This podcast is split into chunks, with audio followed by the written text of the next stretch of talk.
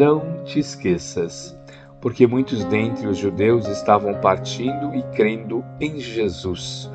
João capítulo 12, versículo 11.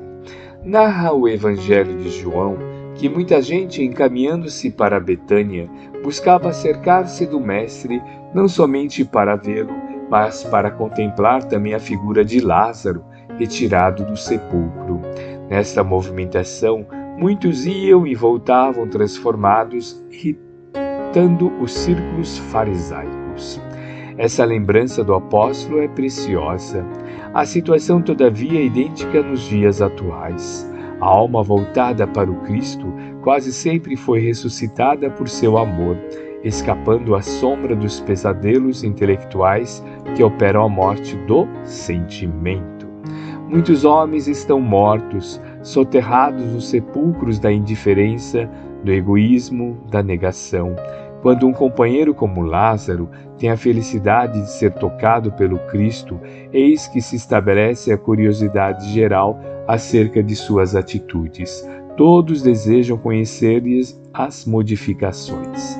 Se é, portanto, beneficiado de Jesus, se o Senhor já te levantou do pó terrestre para o conhecimento da vida infinita, recorda-te de que teus amigos, na maioria, têm notícias do Mestre, todavia ainda não estão preparados a compreendê-lo integralmente.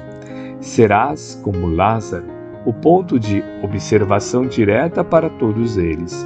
Somente começarão a receber a claridade da crença sincera por ti, reconhecendo o poder de Jesus pela transformação que estejas demonstrando.